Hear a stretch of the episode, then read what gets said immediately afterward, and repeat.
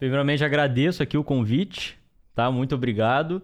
E para falar como eu comecei nessa, nessa área de rede, bem, eu nasci em 96 e o, em 98 meu pai fundou um provedor de internet, o primeiro aqui da, da região dos lagos, se eu não me engano, foi o Prosa, provedor Saquarema.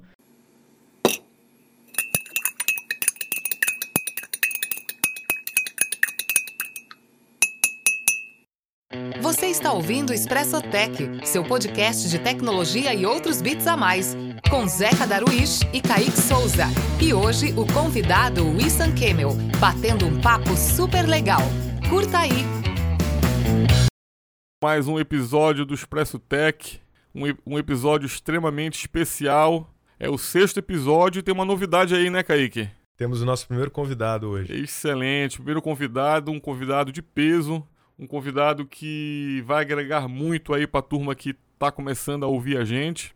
E antes de qualquer coisa, a gente apresentar o nosso convidado, é, eu quero falar para vocês que Expresso Tech, estou falando basicamente para o meu convidado, tá? É com S porque é do cafezinho expresso, não é do expresso de velocidade. Então, o nosso convidado de hoje se chama Wissan Kemel. E a primeira pergunta: Wissan, você curte um cafezinho? Muito, né? Eu acho que quem tá nessa área de rede, inclusive eu tô até com Red Bull aqui para falar que, que, a gente tá gravando agora à noite, né? E café, eu, eu comecei a gostar de café depois que eu entrei para a área de rede. Pra você ter uma ideia. Antes eu não tomava Eu imagino. Eu, eu imagino. Para quem é da área de TI, um bom café um, não é um bom companheiro, é um excelente companheiro, né? Exatamente, exatamente. Wilson, em primeiro lugar, cara, obrigado aí pelo, por aceitar o convite, tá? É um prazer enorme ter profissionais de TI estejam agregando né, com a gente. E basicamente a gente quer ouvir um pouco da tua história, né? Para depois a gente conversar sobre a ferramenta ao qual eu, for, eu sou seu aluno, né? Num, num, curso que, por sinal, é excelente. Então, assim, cara, fala pra gente aí, cara, como é que começou a tua carreira na área de TI, como é que, como é que o bichinho do TI te, te mordeu? Primeiramente, agradeço aqui o convite, tá? Muito obrigado. E para falar como eu comecei nessa, nessa área de rede, bem, eu nasci em 96 e o, em 98 meu pai fundou um provedor de internet, o primeiro aqui da, da região dos lagos, se eu não me engano, foi o Prosa, provedor Saquarema.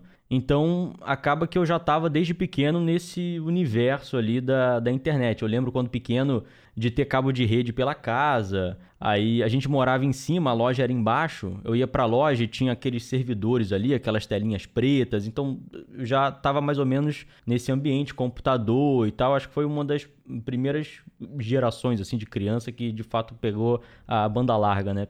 Eu lembro que tinha acho que 1 mega, 2 mega, já era uma coisa incrível na, na, naquela época. Meu pai começou o provedor dele, acho que ele tinha 19K discado. Né? Era uma coisa surreal se a gente pensar hoje, né? E aí eu já já acabei gostando dessa área, né? Esse ambiente já estava propício para mim. Uh, e quando eu tinha. Aí tem, tem um fato que aconteceu também. Do... Meu pai tinha esse provedor em Saquarema. Em 2002 ele perdeu a visão. Né? Isso porque há muito tempo atrás, ele, ele tinha uns 17, 18 anos, ele sofreu um acidente de carro. E aí, na época que o vidro estrelhaçava todo, né? Entrou vidro no olho dele, ele não não não estava enxergando, fez uma cirurgia, voltou a enxergar de um olho só, o outro ele perdeu. Aí ele tocou a vida normal, né? Uh, e aí quando ele tinha uns 30 anos ele montou esse uh, provedor e aí em 2002, se eu não me engano, ele perdeu a visão. 2002 ou 2004. Sou um pouco ruim de data, mas por aí. E aí ele perdeu a visão, não conseguiu tocar a empresa, né? Eu lembro que ele, ele tinha uh, provedor em Saquarema, em Araruama, uh, São Pedro Aldeia, Iguaba, ele foi expandindo, né? Aí depois, sem enxergar, era muito difícil de tocar e naquela época não tinha sistemas para gerenciar tão bem, né? Era tudo mais ou menos solto, não tinha controle de banda, os clientes navegavam com o que tinha na rede, então era uma dor de cabeça gigante. Aí um dia ele acordou, é, por causa de muito estresse, acabou estourando uma, uma veia no, no olho dele, teve uma, algum tipo de hemorragia. Uh, ele conseguiu controlar, mas não voltou a enxergar. Aí ele falou, pô, vou vender isso tudo aqui porque eu não consigo controlar mais, né? Aí ele vendeu tudo e foi para o Pará. Foi morar lá no Pará, porque a gente tem família lá, né? Uh, e aí, nesse momento, acho que foi em 2006, ele foi lá pro, pro Pará, a gente foi junto, toda a família, né? A princípio, lá no Pará ele ia ficar só, uh, só meio que aposentado já. Né? Ele tinha vendido o negócio aqui, estava com dinheiro e ia ficar mais ou menos ali aposentado. Só que aí, mesmo sem enxergar, ele já tinha esse conhecimento de como criar um uh, provedor de internet, como tocar o um negócio. Acabou ajudando um primo dele lá. A gente chegou no Pará, primeiro lá em Tomé Açu. Não sei se vocês conhecem, inclusive, Tomé Açu. Sim, já ouvi falar. A gente, a gente chegou lá, uma cidadezinha, ficou umas 3 horas e meia de Belém, 4 horas de Belém. Aí a gente chegou lá e meu pai começou a ajudar. O meu primo tinha um cyberzinho lá que depois virou um uh, provedor de internet, né? Ele acabou ajudando, tava ali, pô, me ajuda aqui, como é que faz, como é que monta? Ele falou, pô, bota isso, bota aquilo, foi ajudando. Aí, nessa época, quem trabalhava com meu pai, eu, eu nem tinha chegado na jogada. Já gostava, né, naquele ambiente ali, gostava de internet, tudinho.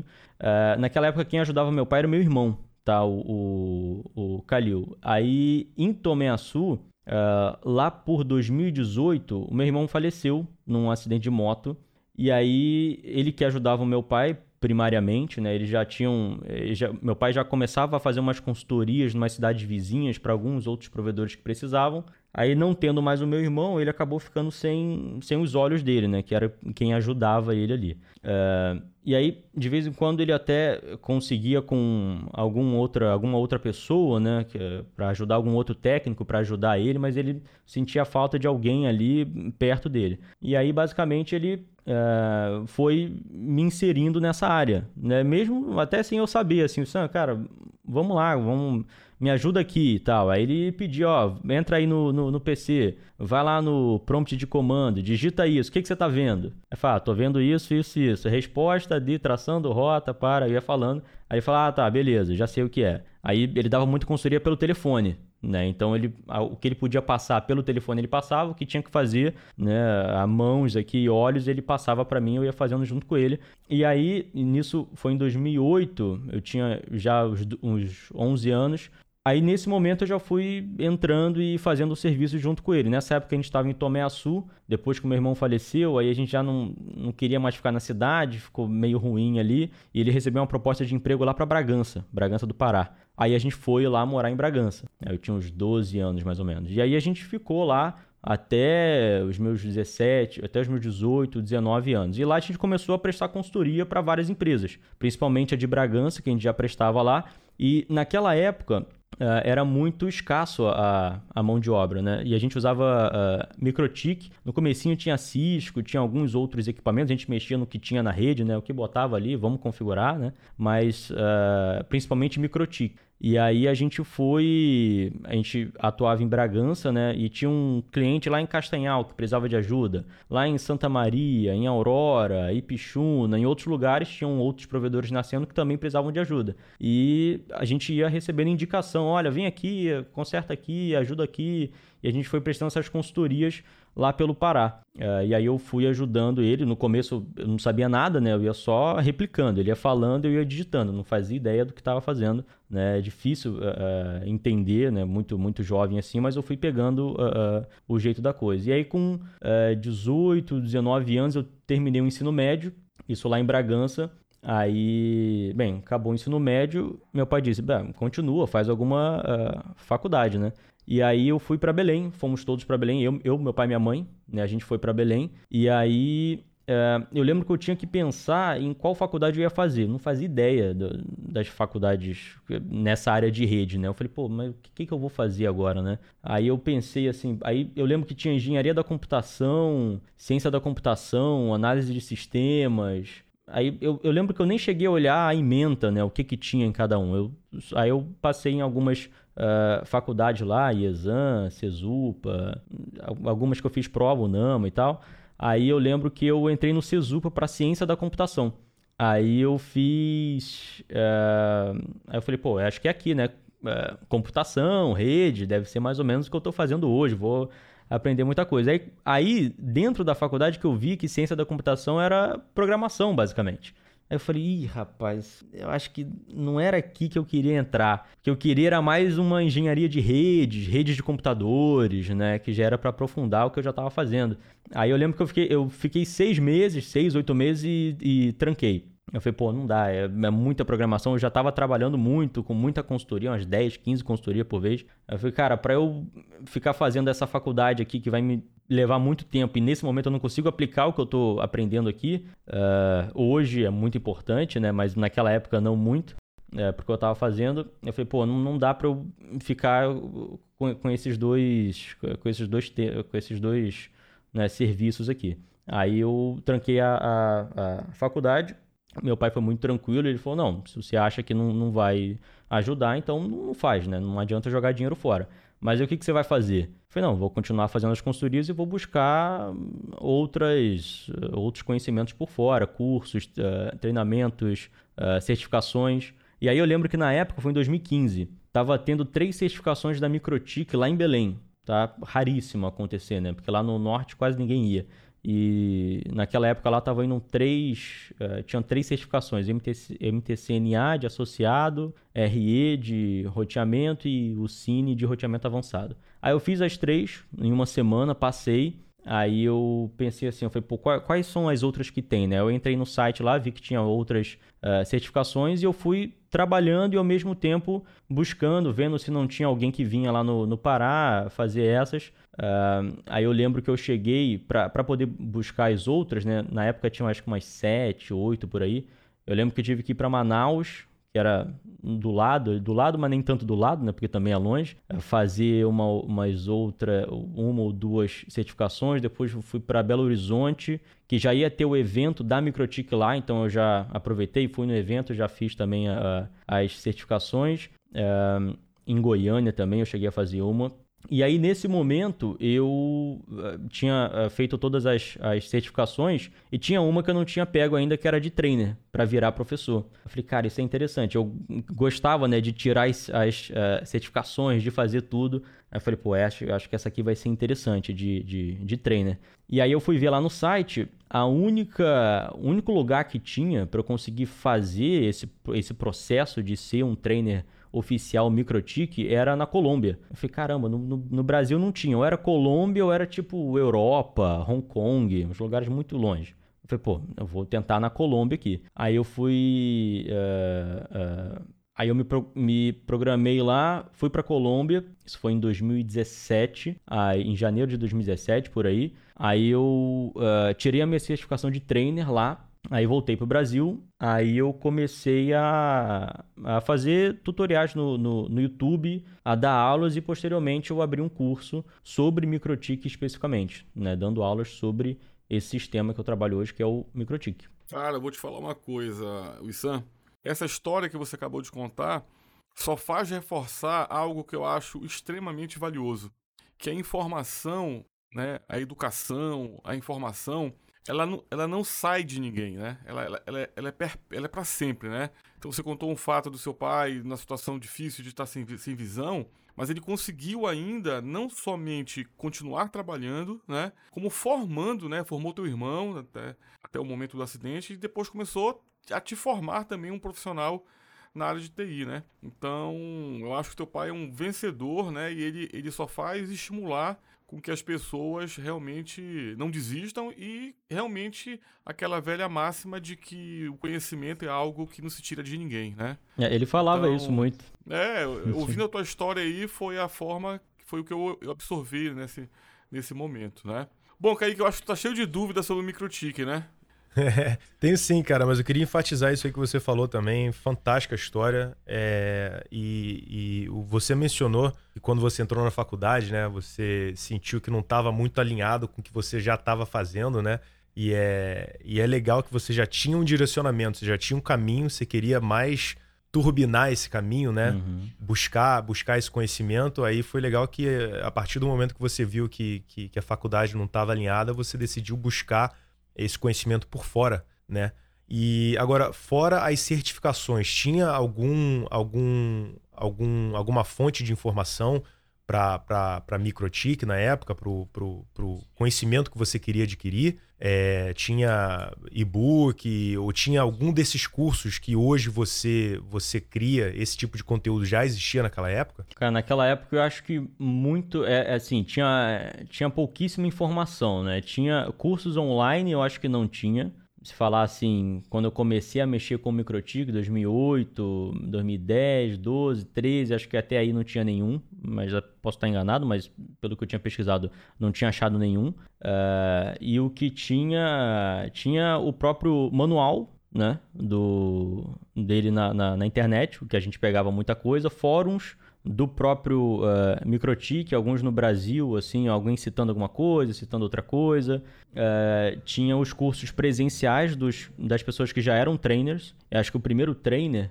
uh, virou trainer em 2006 ou 2008. Aí foi, aí foi aumentando um pouquinho mais. Então já tinha esses cursos esses treinamentos presenciais, online acho que não, não, não tinha quase nada. Tinha algum vídeo no YouTube, assim, uma coisa ou outra, mais avulso, assim, falando uma coisinha ou outra lá, mas assim, é, na internet tinha pouquíssima informação era realmente muito pouco. A gente tinha que se virar ali. Na época eu lembro que, olhando o que eu, o que eu fazia na época, era muito rudimentar, assim. É, é, é sem comparação, mas porque justamente não tinha acesso a informação nenhuma, não sabia onde pesquisar, havia... na época era tudo inglês, né, para começar, a maioria das coisas que tinham era inglês, então já dava uma, uma travada. Até o saber inglês naquela época demorou um pouco, mas assim, de informação era, era muito pouco. Legal, legal. E é uma empresa da Latvia, né? Isso, isso. Caramba, é uma empresa, é uma empresa, acho que foi fundada em 96 ou 98.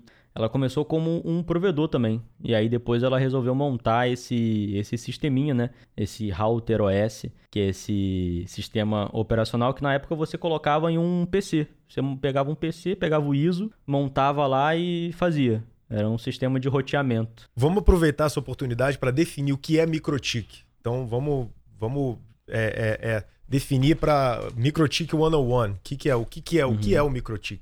É, Microtik, ele é, é, o nome de uma empresa, né, lá da, da, da Látvia, Riga, que eles ficam lá, e eles fazem esse... Eles têm tanto o hardware quanto o software.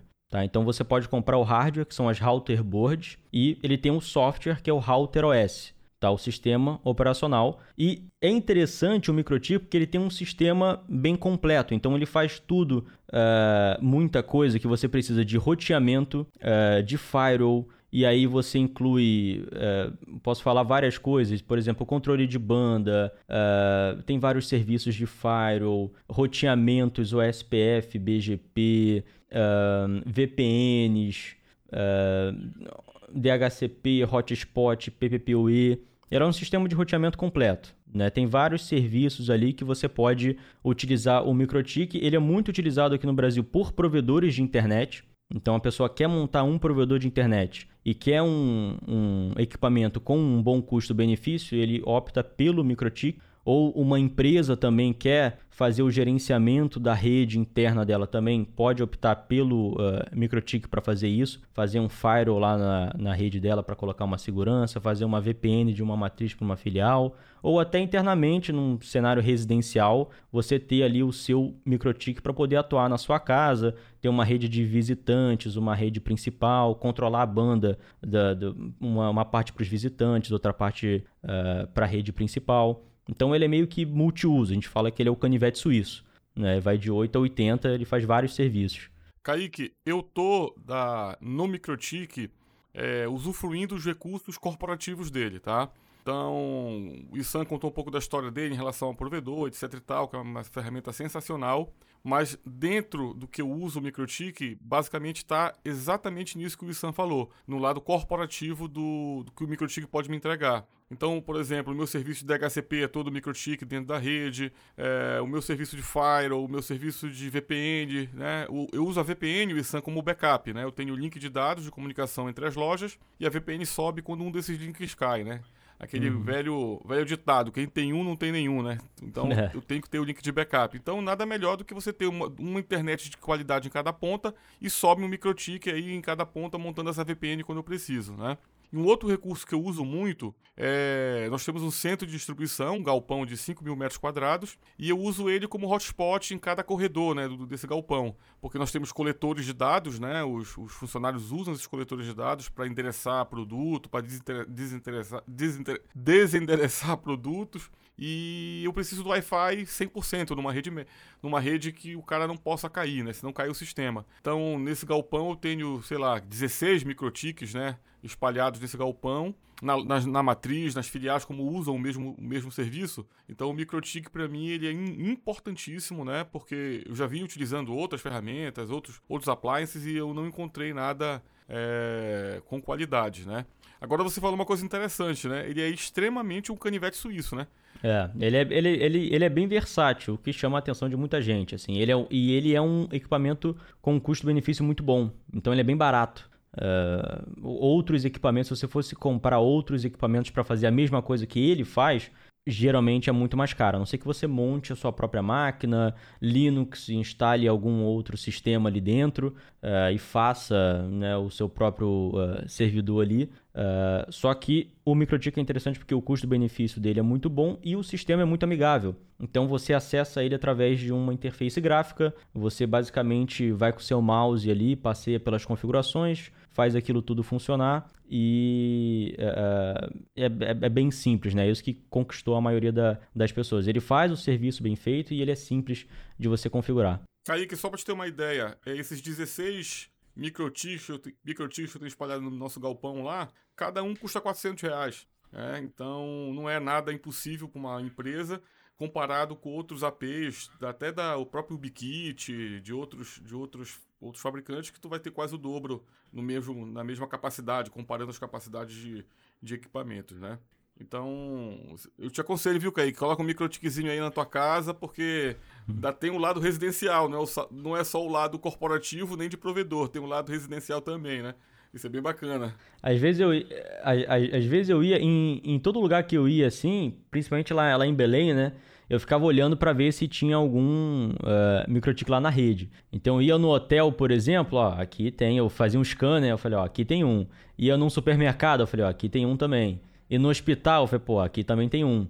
Então, assim, ele é pulverizado. Você pode colocar em qualquer lugar, desde um provedor de internet que tenha lá 5 mil, 10 mil clientes, até a sua residência mesmo, para você poder fazer o seu controle passando pelas empresas, supermercado, escritório, uh, hospital, em qualquer lugar que você precise gerenciar a internet ali, o MikroTik geralmente pode atender. O que, que o MikroTik ele agrega no teu dia a dia em relação a, a, ao teu profissionalismo, ou seja, o teu trabalho, o teu, o teu job do dia a dia? É, eu faço, eu faço ou é, dois serviços, né? Ou consultoria ou treinamento. Tá? Eu faço algumas consultorias. É, é, na época, em 2017 ou um pouquinho de 2018, eu estava fazendo é, de 15 a 20 consultorias mensais, por exemplo. O que era um negócio impossível de, de gerenciar né? Uh, só que ao longo do tempo eu acabei ficando um pouco melhor na configuração, então acabava que dava menos problemas. Aí eu consegui pegar mais consultorias, só que ainda assim, em algum momento iria dar algum, alguma, algum chamado que eu ia ter que, que ver. Então antes dos treinamentos eu fazia muita consultoria. Agora eu já faço menos, eu faço umas duas, três consultorias aqui e ali. Às vezes pego um serviço avulso só para me manter no jogo também, né? Para estar tá vendo como que as coisas estão funcionando.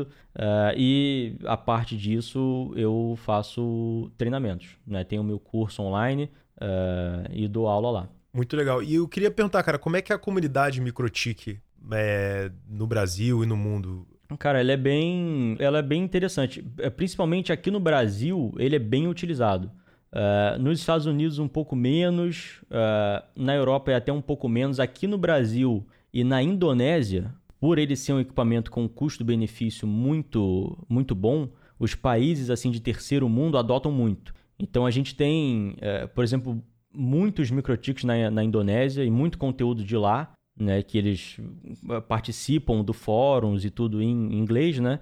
Uh, aqui no Brasil também tem muita adoção e E é bem interessante, porque tá todo mundo sempre se comunicando. Olha, eu tô fazendo isso, olha, saiu uma nova versão. Como que sempre que sai uma nova versão, a gente está lá no fórum uh, se comunicando, vendo o que que, o que que tá bom, o que que não tá, o que, que pode ser feito agora, qual é o novo recurso. Então a comunidade ela é bem, ela é bem extensa e tá, ele só cresce na verdade. E o Issam me tira uma dúvida hoje, é... o teu treinamento, né? Eu como aluno eu gosto muito, ele me ajudou bastante. Eu, não teria implementado nada se eu não tivesse é, feito o curso, né? Até, até porque, como você falou, o conteúdo, né? Hoje está bem melhor na internet, mas ele é um conteúdo muito pulverizado, né? Você pega uma informação ali, uma informação acolá, e eu gosto muito quando você empacota aquilo e te entrega o resultado, te entrega a solução para que você quer é, resolver um problema, né? Então eu queria saber, se assim, fala um pouco mais do teu curso e fala é, assim, o que te motivou, né, primeiramente, a construir esse curso e o, que ele representa para ti hoje? É, na, na época que eu pensei em montar o curso, lá em 2017, 18, uh, quando eu pensei em dar aula, né, eu já tinha, eu basicamente já dava aula assim para os técnicos das redes que eu fazia consultoria. Então, diariamente eu tô lá, recebo um chamado, aí eu preciso passar uma informação pro, pro, pro técnico uh, e ele não sabe como fazer. Então eu fico lá, eu ficava lá uh, ensinando para ele, ó, faz assim, faz dessa forma, entra aqui, configura dessa forma, o que, que você tá vendo? Fazia a mesma coisa que meu pai fazia comigo, né?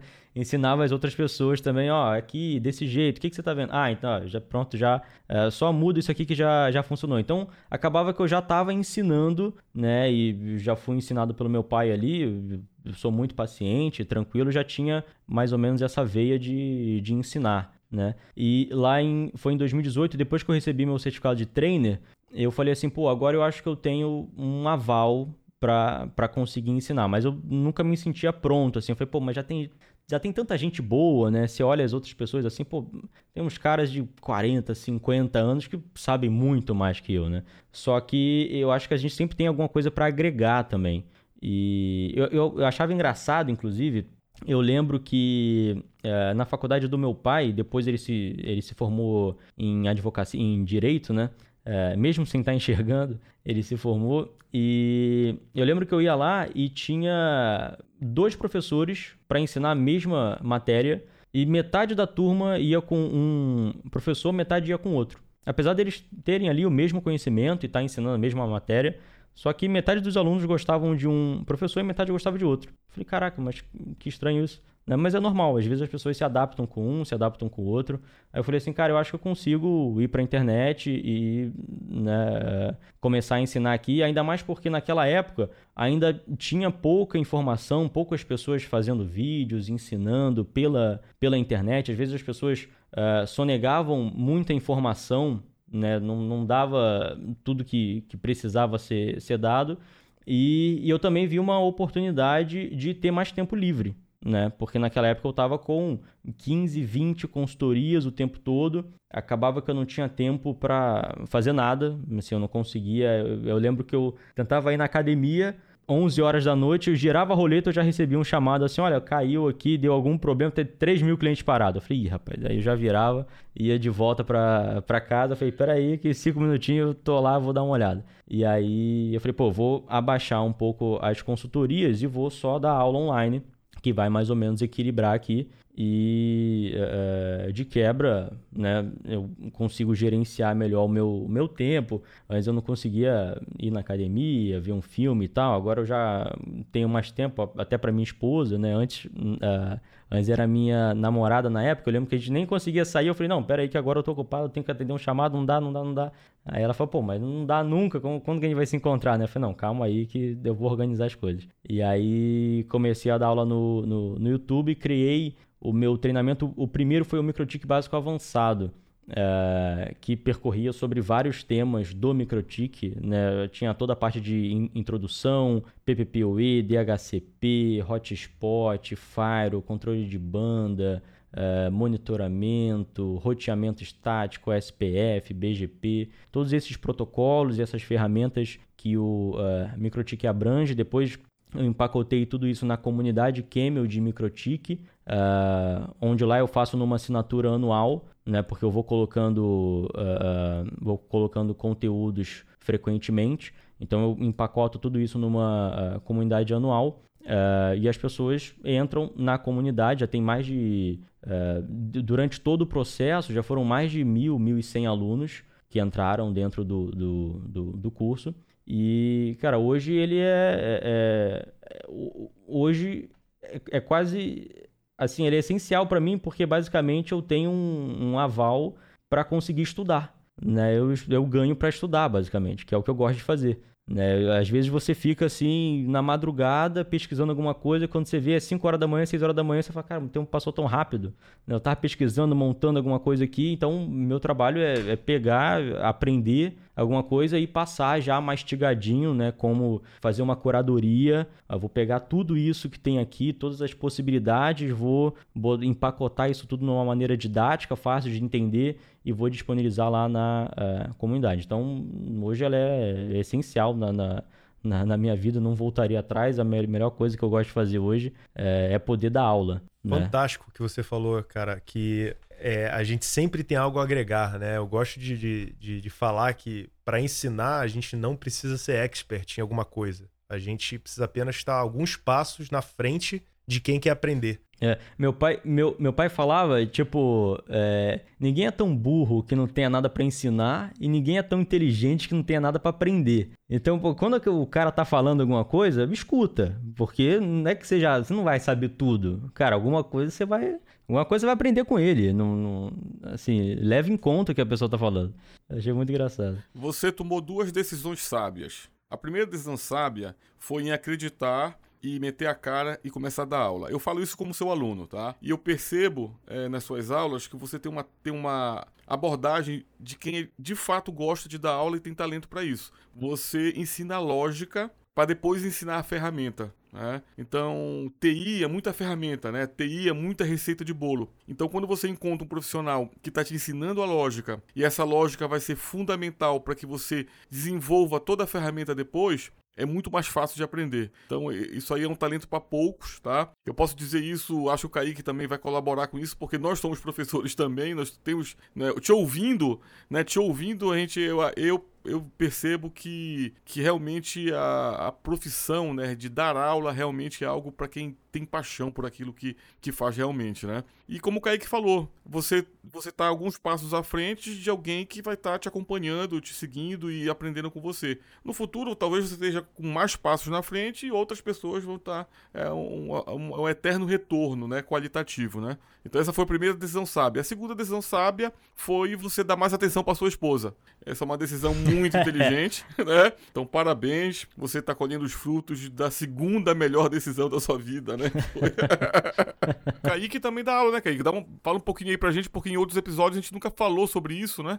E eu queria te ouvir, né, nessa parte de treinamento, né, pra gente trocar figurinhas aqui. É, foi, foi meio que, uma, que um caminho natural quando, quando eu comecei na faculdade. Inclusive, é interessante que nós três aqui, nós fomos para a mesma faculdade, mesmo curso, né? Pois é, eu tava, é, eu, eu tava ouvindo os outros, os outros episódios, eu tava achando as similaridades, né? Eu falei, caraca, Cesupa tão bem, exatamente o Cesupa. É. Exatamente, exatamente. Só que interessante que no meu caso eu fui pro Cesupa, só que eu não tinha muita experiência profissional ainda. Então eu deixei a faculdade meio que me guiar e me inspirar. É, no final da faculdade eu já estava já tava ligadão na área já, aí eu já, já entrei nessa mesma vibe que você tava de deixa eu buscar meu conhecimento por fora. Eu até tentei fazer alguns cursos de, de pós-graduação depois, só que eu senti que eles estavam indo no ritmo diferente do que eu queria ir. Então, como eu já tinha mais ou menos a ideia da onde eu queria, para onde eu queria ir, eu fui buscar o meu, o meu, conhecimento por fora, né? Mas o que, o que me levou para essa prática de querer ensinar foi justamente eu, eu achei, eu tinha muita dificuldade, pessoalmente, na faculdade, em aprender as coisas, em aprender os conceitos, em aprender a programar, em aprender as ferramentas. E então, quando eu finalmente consegui aprender, o meu primeiro instinto era virar para o lado e ensinar para aquelas pessoas que ainda não tinham aprendido. Uhum. Para tentar mostrar, tipo, pô, galera, é possível. Se eu conseguir, vocês também vão conseguir. Entendeu? E, e, levar todo mundo junto também. Isso aí foi. foi eu, eu, trouxe comigo e trago comigo até hoje, né? Então eu, eu trabalhei já em, em, empresas onde o meu papel era unicamente produzir conteúdo. Né? Depois de alguns anos sendo desenvolvedor, eu meio que transicionei para ser professor de desenvolvimento. Então foi mais ou menos o que você falou ali. Eu, eu continuava desenvolvendo para continuar no jogo, para continuar quente, é, é, atualizado, é, sabendo das ferramentas, das técnicas e tudo mais, mas com o objetivo de ensinar isso aí, de criar conteúdo. Na época era vídeo também. E, e hoje ainda é algo que eu, que eu faço ainda na, na Adopter Labs. Então eu, eu, eu incentivo, trabalho com, com, com, com o nosso time, né? Com, tem um trabalho de aprendizado para a gente sempre se manter atualizado, se manter é, é, up to date nas, nas técnicas, nas ferramentas e também em comunidade, né? Que é algo que eu, de novo, desde o, desde o começo, sou eternamente grato para a comunidade de tecnologia, mais especificamente a comunidade open source, mas é, sempre continuo envolvido com meetups que a gente chama, né? Agora tenho organizado mais online é, que a situação aqui ainda não está 100% é, presencial, então estou organizando aí meetups online para para incentivar o aprendizado e, e, a disseminação aí de, de tecnologia. Né? Show, Kaique, show. Eu vou fazer uma pergunta, que essa pergunta serve para mim e para o Issan. Né? Vou fazer uma pergunta para o Kaique. Na verdade, começar perguntando para o Issan. Issan, tu tem, tu tem vontade de aprender a desenvolver ou quer ficar basicamente é, na área de rede e afins? Tenho, tenho, tenho, tenho sim. Assim, a, a, ultimamente a, a parte de desenvolvimento entrou muito na, na área de rede. Né? Tá entrando com força. E, e eu, eu lembro que na época, quando eu entrei no Cesupa, né, para fazer ciência da programação lá em ciência da computação lá em 2015, eu vi assim, eu falei, cara, mas não tem como, eu não vou usar isso aqui em nenhum lugar do que eu faço hoje, né? Não, não, não teria campo para isso. E aí pensando hoje, eu já imagino, caramba, se eu, aquele conhecimento ali de programação já me ajudaria em vários cantos, principalmente na automação. Na automação usa muita programação. Uh, e agora eu penso assim, eu falei, cara, isso certamente em algum momento eu vou pegar para realmente focar em programação, principalmente automação, né? Tem o DevOps, que o pessoal fala hoje, para conseguir focar bem nisso. Então as duas áreas estão né, mais juntas do que nunca agora. Sensacional. É, eu imaginei que viesse essa resposta, porque gente, em outros papos a gente teve o Kaique. Normalmente é a partir de uma necessidade que a gente passa a ter interesse sobre determinada ferramenta, né? Eu vou até, eu vou, vou até contar, é, respondendo a pergunta que eu te fiz e eu me fazendo, eu tenho não só vontade de aprender a desenvolver, mas como tenho uma missão aí pela frente. Eu, eu vou até pedir essa ajuda pro meu amigo Kaique, né? Olha essa missão que eu me meti, Kaique. Eu tenho uma filha, o Issan, que vai fazer 15 anos ano que vem. Ela faz 14 anos agora, dia 8 de novembro, e ano que vem ela faz 15 anos, dia 8 de novembro de 2022. E ela falou: pai, é o seguinte, na minha festa eu não quero convite físico. Não quero convite impresso porque faz mal para a natureza, papel, árvore. É, essas crianças de hoje, esses adolescentes de hoje super engajados, que enche o pai de orgulho, né? E ela falou assim: então, pai, por que você não desenvolve uma ferramenta que eu vou mandar um QR Code para os convidados e na porta vai estar tá lá o, a pessoa responsável em receber os convidados e vai pegar alguma coisa para ler aquele QR Code e vai dar baixa no, no convite da pessoa. Falei, filha, olha, eu acho que eu vou começar a investir em você, viu? Nessa área de desenvolvimento. Vou falar com o tio Kaique para te dar umas dicas, porque realmente essa ideia foi sensacional, viu? Então eu tô com essa missão aí, Kaique, de desenvolver essa ferramenta para Giovana, os convidados delas entrar com QR Code. Olha que bacana. Beleza. Deadline do projeto, então, é 8 de novembro de, de que, 2022? Exatamente. 8 de novembro de 2022. Convitinho QR Code. eu, eu, eu, lembro que, eu lembro que antes, eu até tinha pensado assim, eu falei, pô, pai, tinha que ter algum aplicativo, né, pra gente pedir comida em casa, né? Porque, cara, pô, ficar saindo, hum, alguma coisa rápida pelo celular, você pede, chega na sua casa, né, você paga por ali mesmo, bota seu cartão. Aí logo depois veio o iFood. Pô, 300, muita gente deve ter pensado no iFood, mas ninguém chegou, ninguém tinha feito até então, é né? É verdade. Mesma coisa do mas Uber, dessas né? ideias... É, mesma coisa do Uber, mas é. dessas ideias aí que saem esses aplicativos aí que, que ficam gigantes. É, exatamente. Então, pode ver, que o desenvolvimento também na área de infraestrutura, olha aí. Automação, acho que é um caminho bem interessante para o ISAN, né? E eu um dever moral com a minha filha de desenvolver a ferramenta que ela me pediu. Mas é isso mesmo. Qual era o perfil dos teus clientes na área de consultoria? Era mais de. É, eram mais provedores de internet, até porque eu comecei trabalhando em provedores de internet, né, dando consultoria para provedores. Aí um provedor ia indicando para o outro, para o outro, para o outro. Então, uh, o meu background né, muito é de provedor de, de internet. E aí, esses provedores atendiam empresas, e aí as empresas também precisavam de serviços, aí me indicavam. Então, aí eu ia fazendo também serviços em alguma empresa. Ó, oh, a gente precisa interligar. Tem uma empresa em Bragança, outra em Capanema, precisa interligar. Tem um sistema aqui que está na matriz, a outra não consegue, uh, não consegue chegar, eu preciso gerenciar isso, tudo remoto. Eu fazia tudo remoto. Uh, mas era principalmente com, com provedores de, de internet. Provedores de internet e empresas em segundo plano. Isso que você está falando desmistifica a ideia de que provedor de internet só são os grandes, né? Vivo, Claro, é, Embratel. Mas a grande verdade é que você tem é, centenas de, de provedores que atendem, às vezes, um, dois bairros, né? um município, né? Por exemplo, aqui em Belém nós temos a Nanideua. Eu conheço uma pessoa de Ananindeua, não sei se tu já ouviu falar na Linkfire na tua época, né?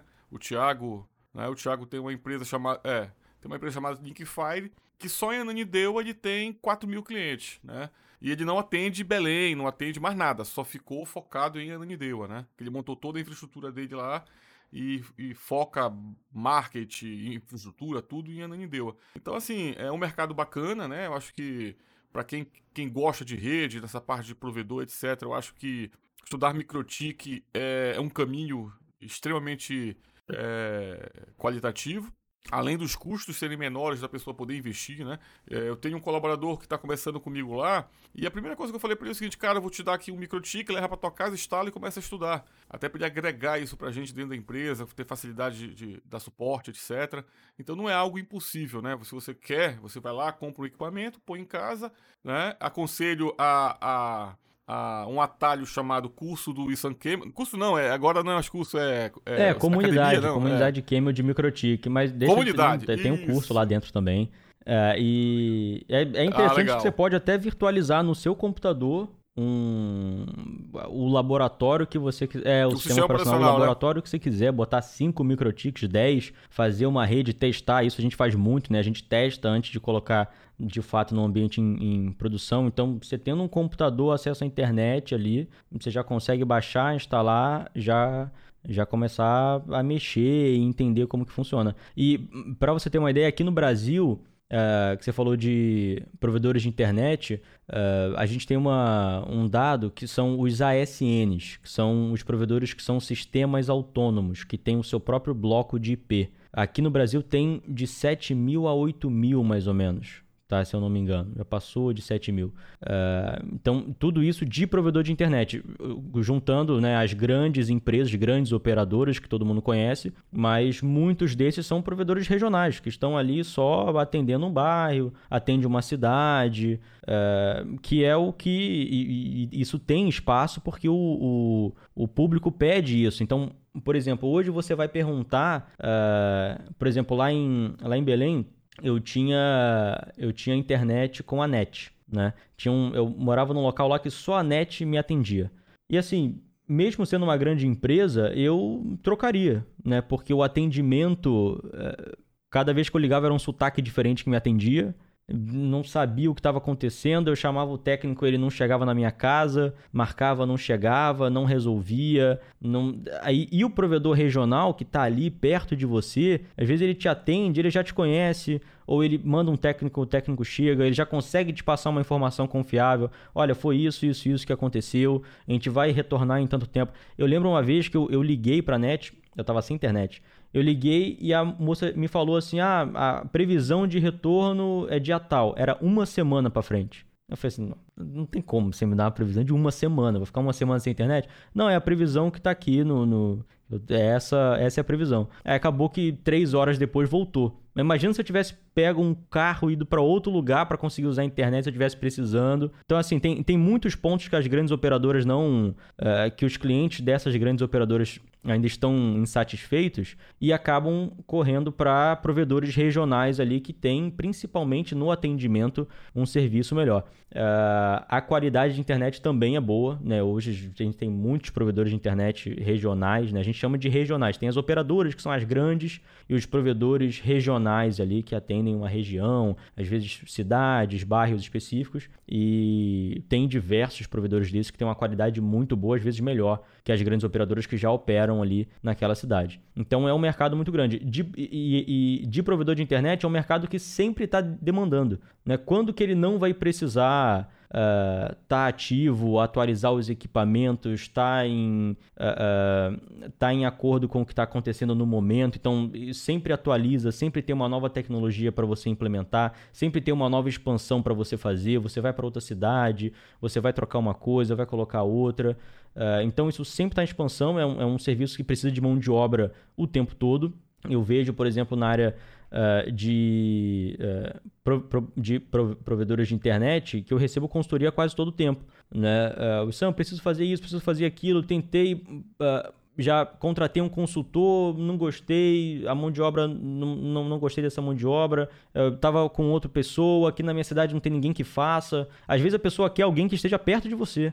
Né? Eu, já, eu já cheguei a falar, ah, não, eu posso fazer para você, eu tô remoto, mas eu consigo fazer remotamente dentro da minha casa. Eu falo, não, mas eu quero alguém que sabe mexer, mas que esteja aqui do meu lado, aqui na minha cidade, ou que possa vir até aqui. Eu falei, pô, mas eu não posso porque eu só trabalho remoto. Às vezes eu indico alguém que está lá mais perto. Então, assim, sempre tem demanda. Para provedor de internet é uma coisa que usa, assim, 24 horas por dia e sempre vai estar precisando de suporte. E tirando os provedores de internet, que é um mundo à parte, em qualquer lugar que você precisa gerenciar uma internet, você consegue colocar o microtik e você consegue ter uma pessoa ali para ficar gerenciando aquilo. Então imagina quantos, uh, quantos supermercados que precisam uh, gerenciar a sua internet interna ali não, não poderiam já estar tá com um microtik para estar tá gerenciando aquilo. Quantos hospitais, escritórios, eu já configurei em vários em, nesses locais específicos e uh, funciona muito bem e eles precisam desse serviço. Né, tem muita gente que atua, aprende a, a configurar uh, MikroTik, aprende como que faz, e ou ele atua com uh, provedores de internet, focando mais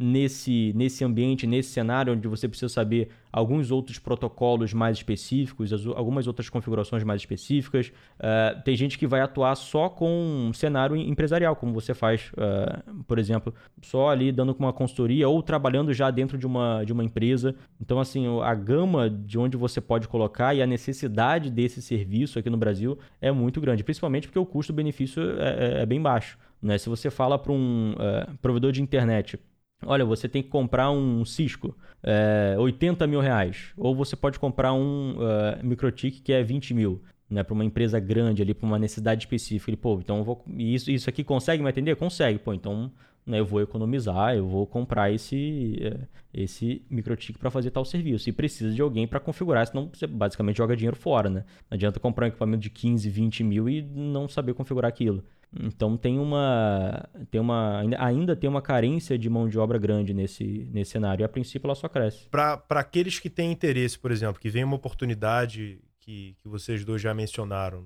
um serviço mais regional ali, de um bairro, de um município, que então a, aquelas pessoas que, que quiserem partir para cima de solucionar esse problema, têm interesse em trabalhar com microtik, eu fico com a dúvida, da onde vem o link original? esse, esse link original que as pessoas vão usar para distribuir a partir da sua própria do seu próprio serviço, ele acaba sendo uma dessas grandes empresas?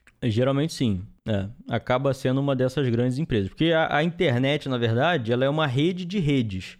Né? Então são várias redes interconectadas ali que formam a internet. E o que, o que a gente, o que os uh, provedores cobram é esse transporte de um ponto para o outro.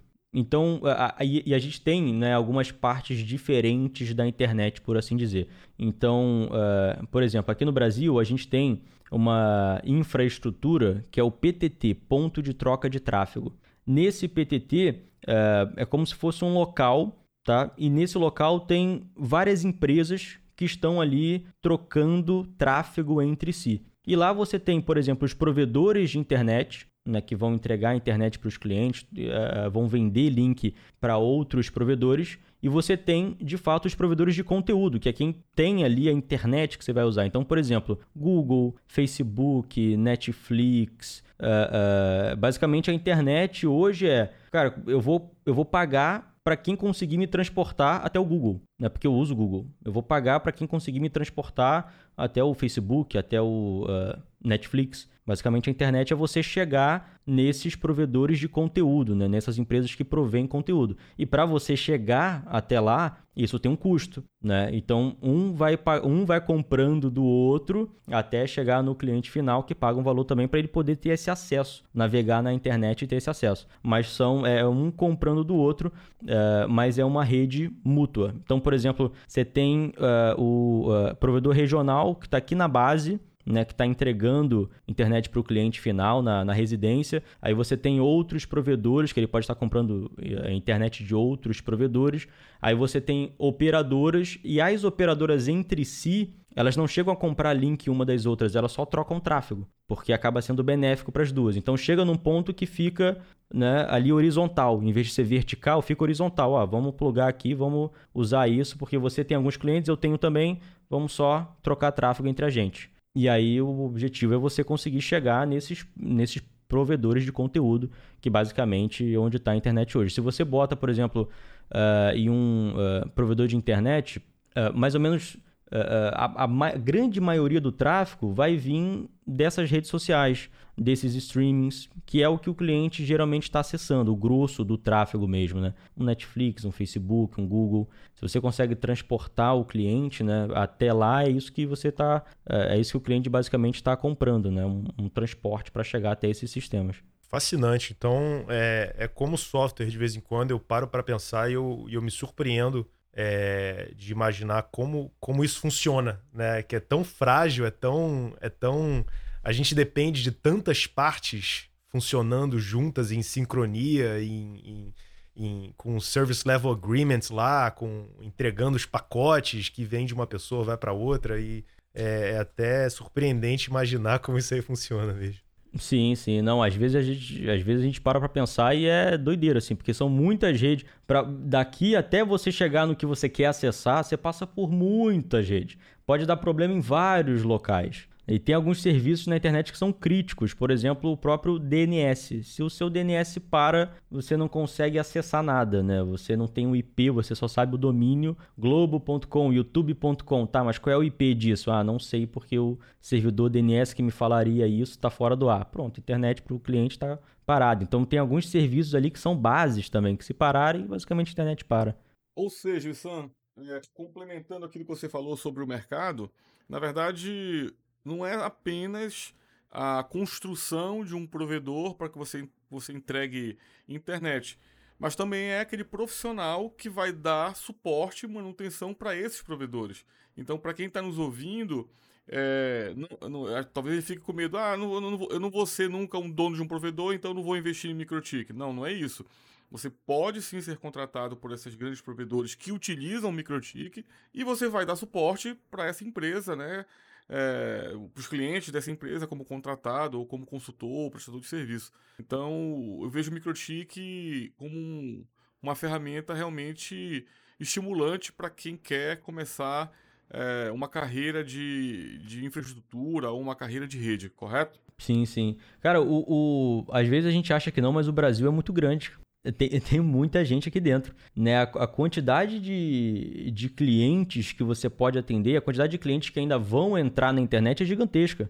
Né? E você consegue concorrer com uma grande, uh, com uma grande operadora, por exemplo. Né? Parece que não, mas você consegue, uh, oferecendo alguns serviços que seu cliente quer, concorrer ali com essa uh, operadora, montar o seu provedor de internet e você, como consultor, por exemplo, se capacitando, você ajuda esse provedor regional, você trabalha lá dentro dele, que vai estar tá sempre expandindo, sempre vão, sempre está criando novos provedores de internet que você pode trabalhar ali dentro, sempre tem empresas precisando desse serviço, é um supermercado, é um hospital, é um hotel que precisa fazer essa gerência, ele vai contratar você que sabe fazer essa configuração para conseguir resolver esse problema dele e às vezes já te contrata para uma consultoria mensal, para você ficar ali revisando aquilo e, e não deixando a peteca cair, né? Fazendo aquilo funcionar 24 horas, porque em algum momento, mesmo que você configure tudo perfeito, algum momento dá uh, algum erro.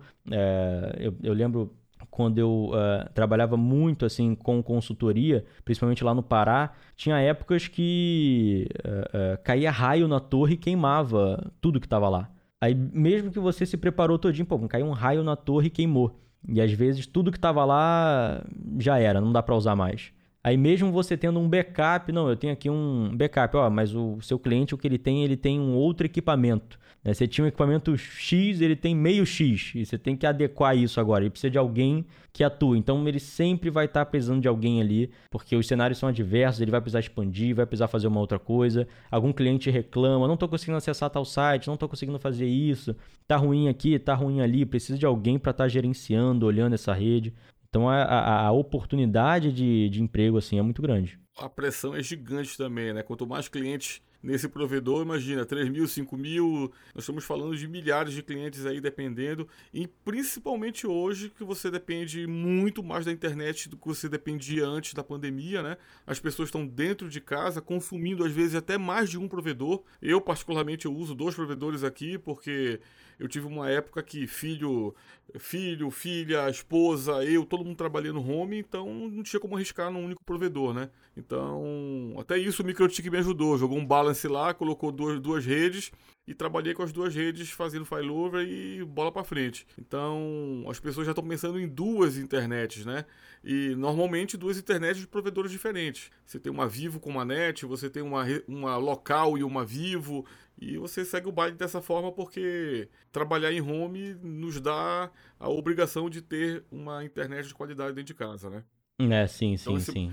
Então esse mercado aí, Kaique, é um mercado realmente gigante, né? E quando você fala em redução de custos é, para que as, as empresas possam se desenvolver, né? É como o Isam falou, o cara tem todo o know-how, tem toda, toda a expertise, mas às vezes não tem 100 mil reais para gastar em infraestrutura. Né? Cisco é excelente, tem qualidade, mas a tecnologia ela não pode invi inviabilizar o projeto. Né? Então, quando você tem uma, um microtik viabilizando esses projetos, é, o Sam falou quase 7 mil provedores né, cadastrados, é. hoje, catalogados. Né?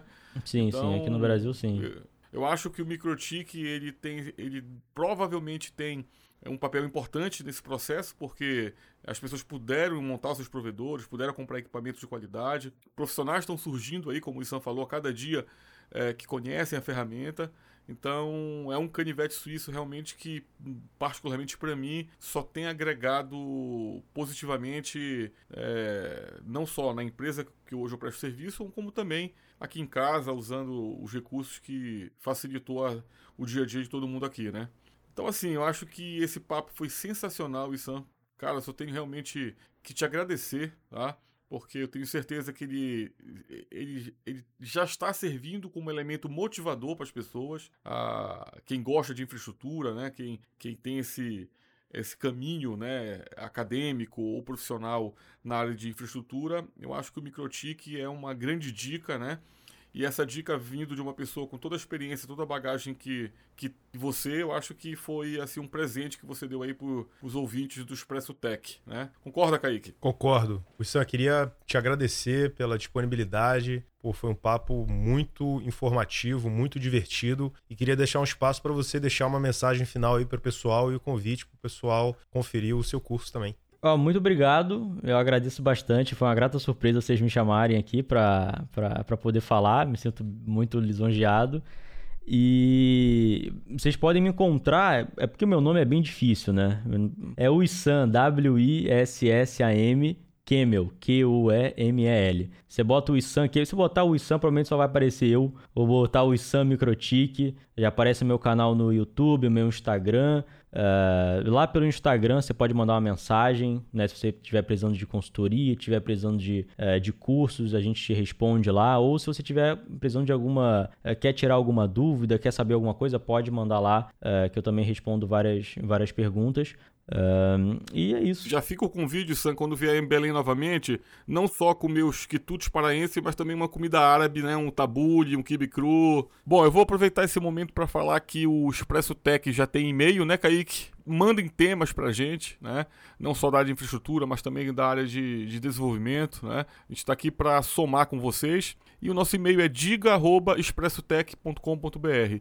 O Expresso Tech, como eu falei lá no início, é com S, né? Porque o nosso Expresso é do cafezinho gostoso, então diga@expressotech.com.br. Mais uma vez, Isam, muito obrigado, cara, e acompanhe o Isam, procurem o Isam nas redes sociais, na internet, porque vocês vão ter um profissional qualificado, de qualidade, ajudando vocês nessa área de infraestrutura de rede. Beleza, gente?